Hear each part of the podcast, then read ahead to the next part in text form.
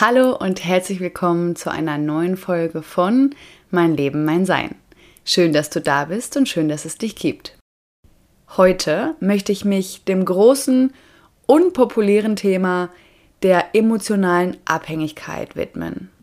Ich teile mit euch meinen persönlichen Blick auf die emotionale Abhängigkeit und werde mich der Frage nähern, wie wir emotionale Abhängigkeit erkennen und auflösen können. Viel Spaß! Ich bin Paula Elise Weske und ich habe mir mein Leben so gestaltet, wie ich es mir tief im Herzen wünsche. Mein Weg hat mir gezeigt, dass du dir all deine Träume verwirklichen kannst, wenn du mutig und selbstbewusst für deinen Herzenswunsch einstehst. Mein Podcast, mein Leben, mein Sein inspiriert dich, mutig und selbstbewusst die Entscheidungen für dich zu treffen, mit denen du dir ein glückliches und erfülltes Leben erschaffst. Du hast nur dieses eine Leben. Nutze es.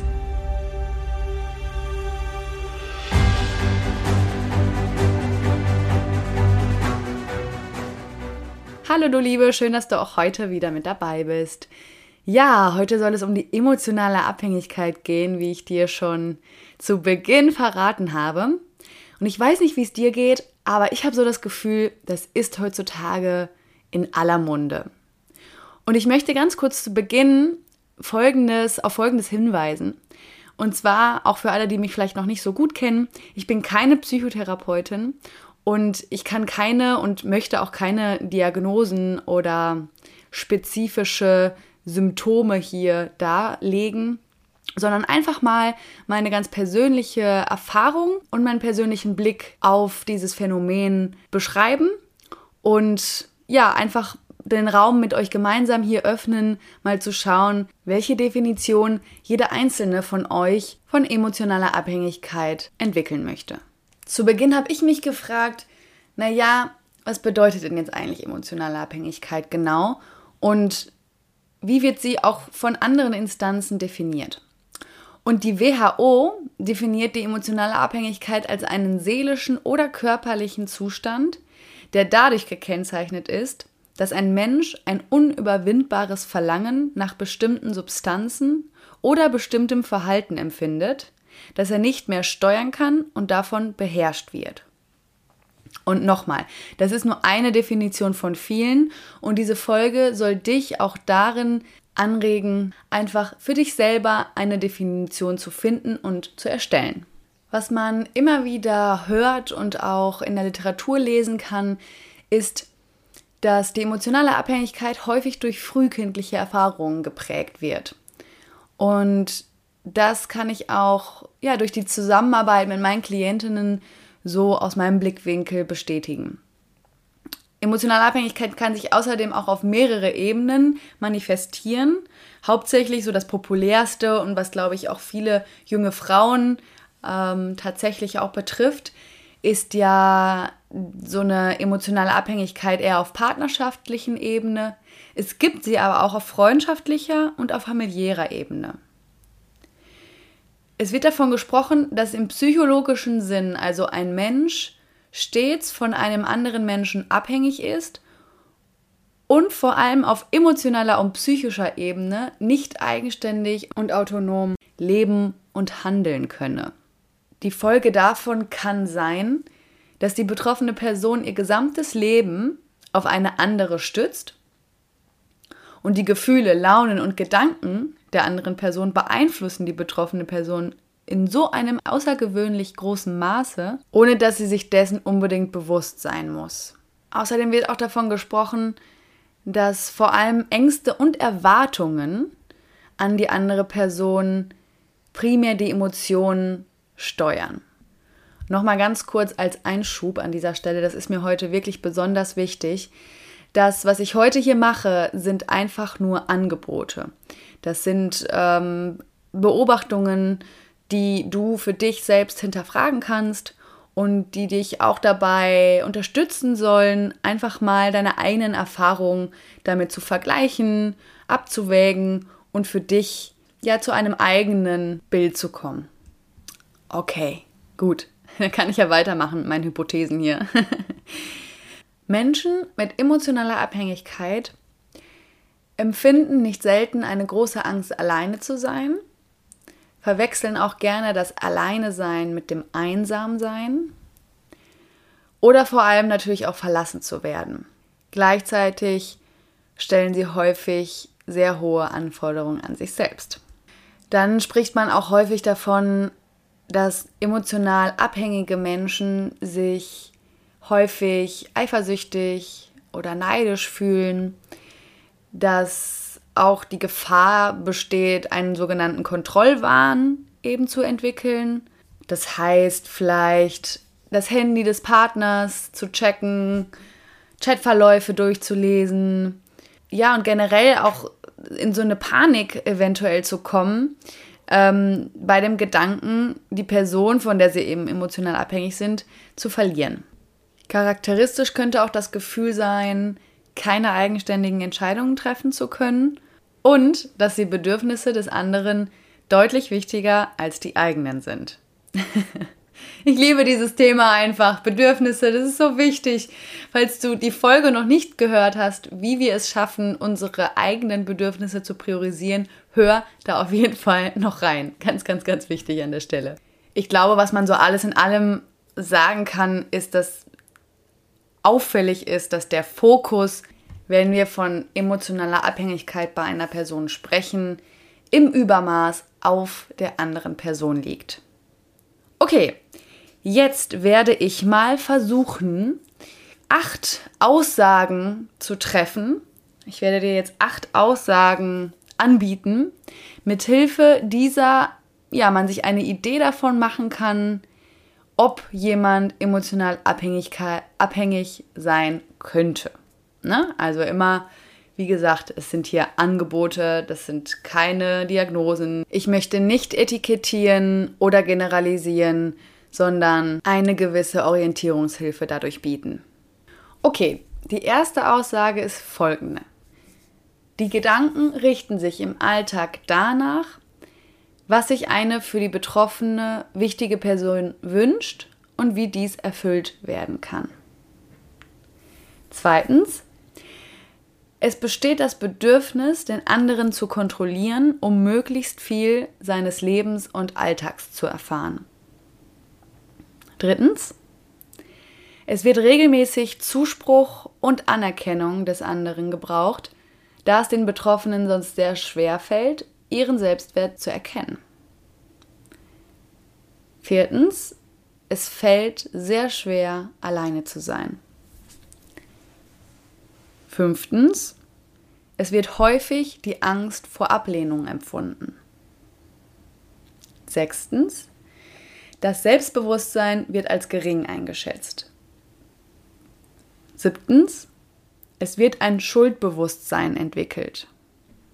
Das heißt, die Betroffene spricht sich dann selbst die Schuld zu. Und achtens, wenn sich die emotionale Abhängigkeit auf der partnerschaftlichen Ebene manifestiert, geben viele Betroffene den Freundeskreis nach und nach auf und gehen häufig nicht mehr ihren Hobbys nach. Und bitte, jetzt nicht alle schreien, oh Gott, das trifft auf mich zu. Oh nein, ich habe mich in ganz vielen Punkten wiedererkannt. Das kann absolut normal sein. Und diese Folge, wie gesagt, soll dich jetzt nicht dazu veranlassen, dir selbst irgendein Etikett aufzukleben, sondern dich einfach nur zu sensibilisieren.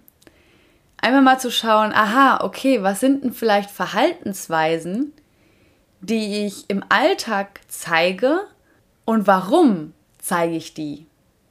Also, wenn du zum Beispiel jetzt gemerkt hast, ah ja, ich neige vielleicht schon manchmal dazu, meinen Partner kontrollieren zu wollen, dann darfst du dich an der Stelle fragen, warum du das tust, welches Bedürfnis da bei dir dahinter liegt. Warum empfindest du dieses Misstrauen? Ist das wirklich, ich sag jetzt mal, was gerechtfertigtes, weil dein Partner dir das Gefühl gibt, du kannst ihm nicht vertrauen? Oder könnte es eher dein Thema sein, was durch eigene Erfahrungen in der Kindheit geprägt wurde, dass du die Erfahrung gemacht hast, dass du jemandem nicht vertrauen konntest. Und darum geht es einfach, ne? mal so sich selbst zu hinterfragen, sein Verhalten einfach mal von oben, von der Vogelperspektive zu betrachten Und dafür soll es dienen. Ne? Und jetzt nicht so, Gott, ich bin emotional abhängig und nein, was tue ich jetzt? Darum geht es hier gar nicht. Ne? Für mich ist es wirklich am wichtigsten, welche Bedeutung ich selbst den Dingen gebe. Denn so ist es im Leben. Die Dinge haben immer genau die Bedeutung, die wir ihnen geben. Das heißt, letztendlich liegt es auch in deiner Hand, wie immer und alles, was du daraus machst. Ob du jetzt so reagierst, scheiße, ich bin emotional abhängig, ich bin krank, oder ob du sagst, ah, okay, das ist ja spannend, da kann ich mich echt nochmal reflektieren und kann nochmal überprüfen, ob ich mich in der einen oder anderen Aussage wiederfinde oder eben auch nicht. Und das regt mich hier zur Selbstreflexion an. Und ich bin einfach nur dankbar dafür und gehe eben nicht in diese Selbstverurteilung. Denn, Mädels und auch Jungs, falls ihr zuhört, ihr habt es echt verdient, gut von euch selbst behandelt zu werden. Seid lieb zu euch. Seid freundlich zu euch.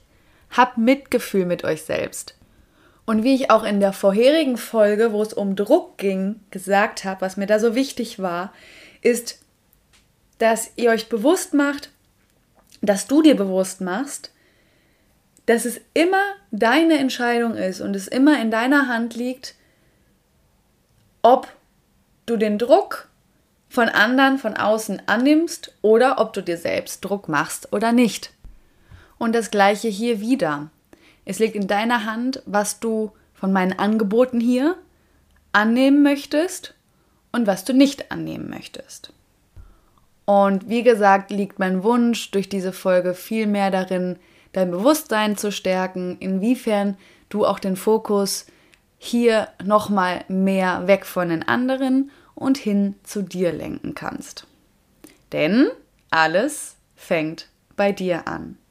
Du bist die Schöpferin deines Lebens und du kannst alles dir so gestalten, wie es für dich gut ist. Du entscheidest jeden Tag, wer du sein willst, wer du bist und was für ein Leben du führen möchtest. Du bist der wichtigste Mensch in deinem Leben. Und du bist auch die einzige Person, mit der du dein ganzes Leben zusammen sein wirst. Also du bist die einzige Person, mit der du wirklich dein ganzes Leben lang zusammen bist. Mit niemand anderem sonst. Und da wäre es doch eigentlich ganz cool, wenn man sich gut verstehen würde, wenn man liebevoll miteinander wäre und man sich im besten Falle auch richtig cool findet, oder? Also, falls du das noch nicht getan hast, darfst du heute ganz offiziell damit anfangen, dich mit dir anzufreunden, dich als Geschenk für diese Welt erkennen und all die Liebe, die viele versuchen im Außen zu suchen, dir selbst geben. In dir selbst sehen, fühlen und sie dir komplett selbst geben. Weil das ist der Beginn und das ist auch die Voraussetzung, dass du andere lieben kannst. Wenn du nicht weißt, wie du dich selbst lieben kannst, wie kannst du dann wissen, wie man andere liebt? Mal ganz logisch drüber nachgedacht. Das funktioniert nicht. Und ich lese ja momentan die Bücherreihe von Neil Donald Walsh, Gespräche mit Gott. An dieser Stelle nochmal, Leute, falls ihr dieses Buch noch nicht gelesen habt, ich kann es euch so ans Herz legen. Das ist für mich in meinem Leben das einflussreichste Buch und das mich mit Abstand am meisten in meinem Sein bestärkt hat, in meiner Schöpferkraft und mir wirklich nochmal meinen Blick aufs Leben, auf mich und auf mein Leben geöffnet hat. Und deswegen möchte ich es an dieser Stelle wirklich jeder, jedem, jedem Menschen, wirklich jedem Menschen auf dieser Welt von Herzen empfehlen weil es wirklich eine Chance bietet, nicht nur für unser individuelles Leben, sondern auch für unser globales Leben auf diesem Planeten wirklich was zu verändern, es wirklich zum Positiven zu verändern und es so zu gestalten, dass es keine Kriege mehr gibt, dass es dass Liebe da ist und ich finde es einfach ein wunder, wunder, wunder, wunderschönes Buch. Und in dem Dialog den Neil Donald Walsh mit Gott in diesen Büchern führt, wird gesagt, und das fand ich echt spannend, und das, das waren echt so zwei Sätze, die habe ich, glaube ich, fünfmal gelesen oder so, bis ich sie auch wirklich verstanden habe. Wisst ihr was? Ich hole mal kurz das Buch und lese euch daraus vor. Okay, jetzt habe ich das Buch geholt. Das ist jetzt aus dem dritten Band, Kosmische Weisheit. Und ja, hör einfach mal zu. Tust du ja hoffentlich schon die ganze Zeit. Nein, Scherz. Also, es geht um die Liebe. Wenn ich für dich will, was du für dich willst, dann liebe ich dich wirklich. Wenn ich für dich will, was ich für dich will, dann liebe ich mich durch dich. Und vielleicht sagst du auch jetzt in dem Moment kurz so, hä, what? Nochmal. so ging es mir zumindest. Deswegen lese ich es gerne nochmal vor. Wenn ich für dich will, was du für dich willst, dann liebe ich dich wirklich.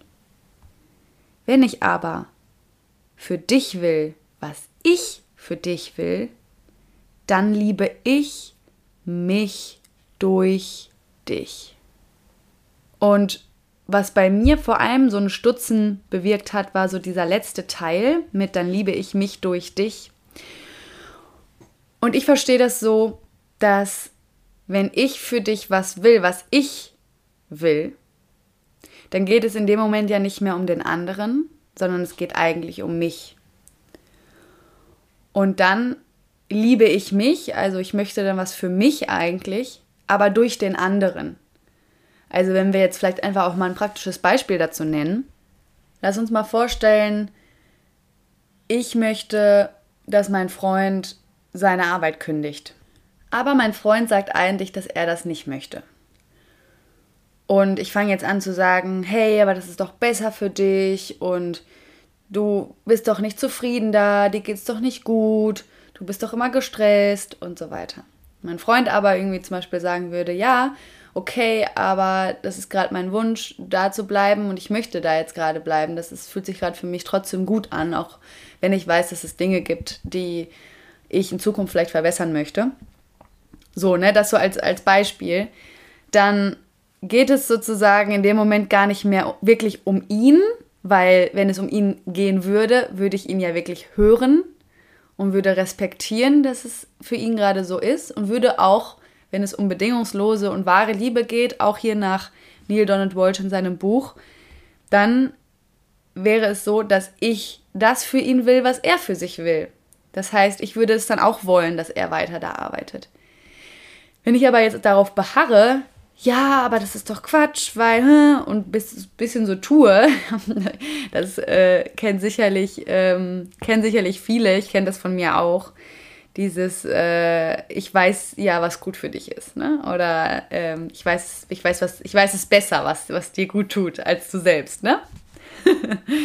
ähm, und jetzt so dieses, äh, dann liebe ich mich durch dich, das finde ich irgendwie auch echt so ein schönes, also so hat er gut beschrieben, finde ich, weil letztendlich geht es dann gar nicht um ihn, sondern es geht ja dann um das, was ich jetzt gerade glaube und um mir das sozusagen zu geben und zu erfüllen, gebe ich mir ja in dem Moment Liebe.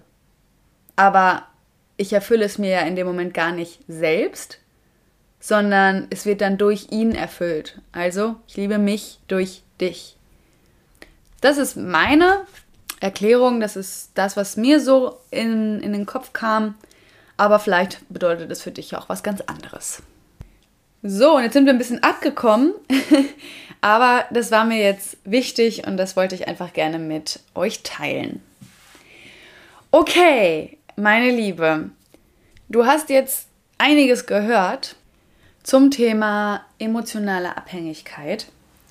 Und was du jetzt machen kannst, ist mal zu reflektieren, inwiefern du Dinge wiedererkannt hast, inwiefern du andere Definitionen, andere Erfahrungen gemacht hast, durch dich oder auch durch andere.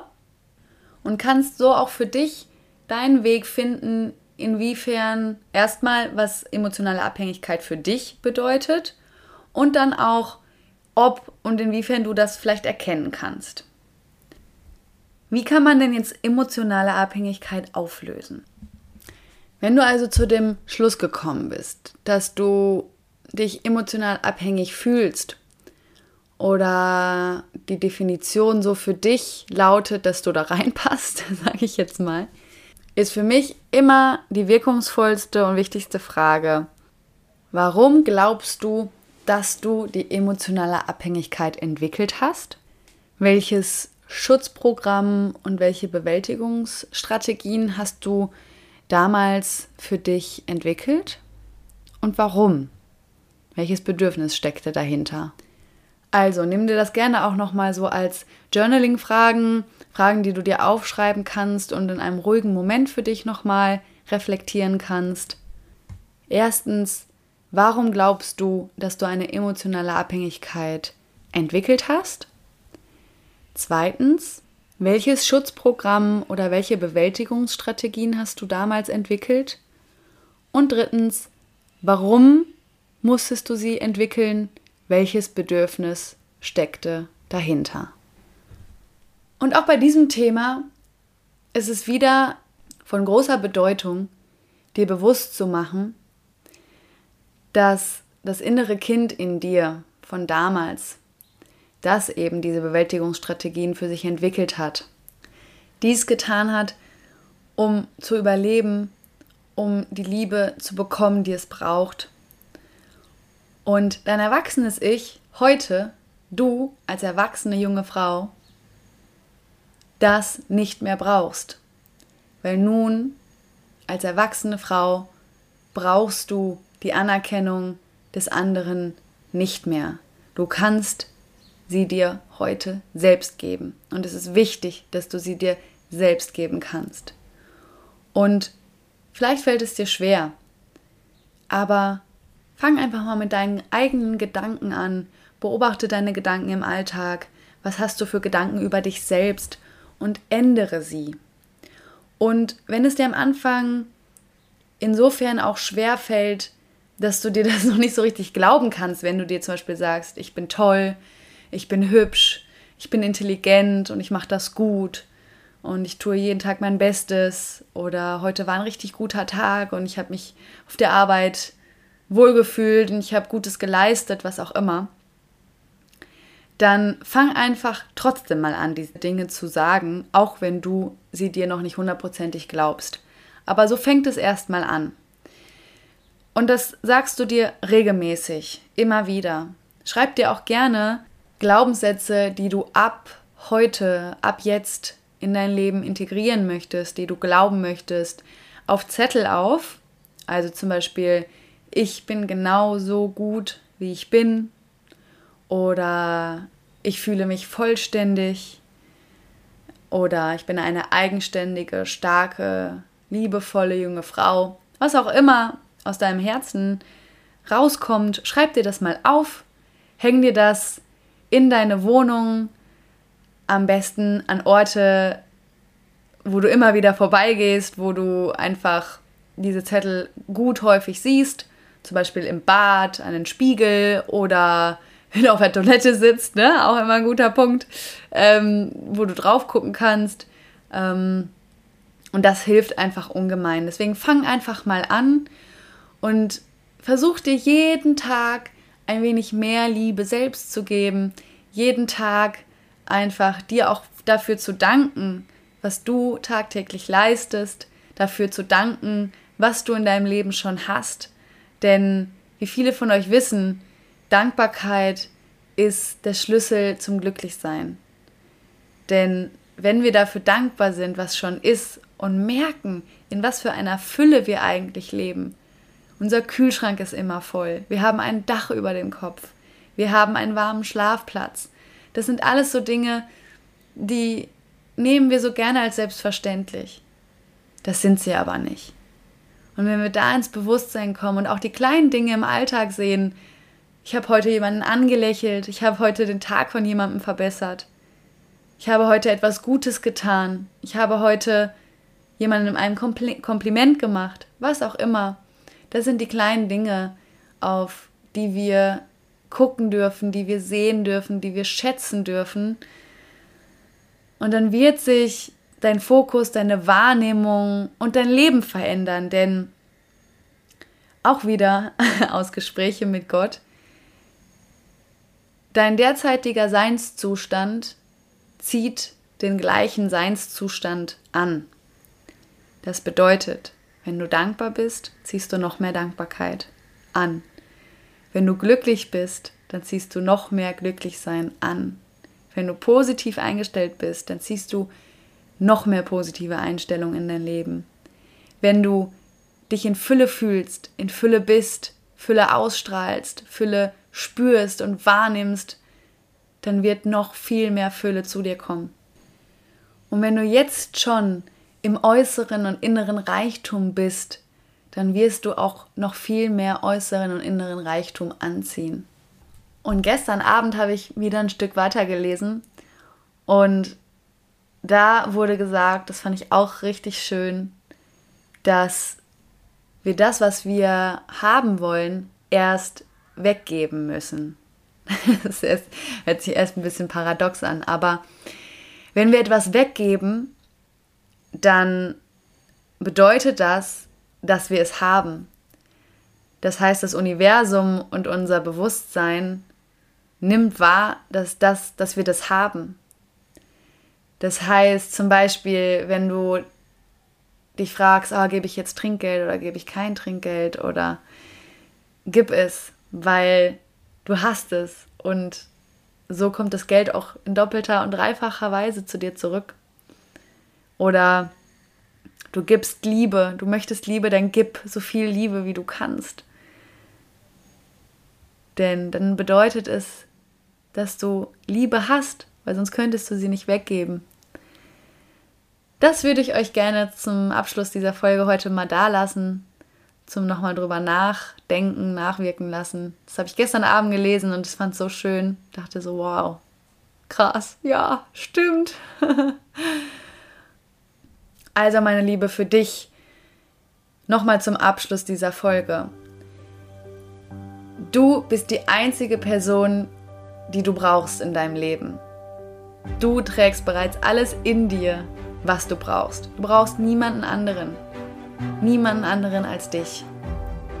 Also, liebe dich, feier dich und geh für deine Träume, geh für deinen Seelenweg und sei die, die du sein willst. Bis ganz bald bei einer neuen Folge von Mein Leben, mein Sein. Tschüss!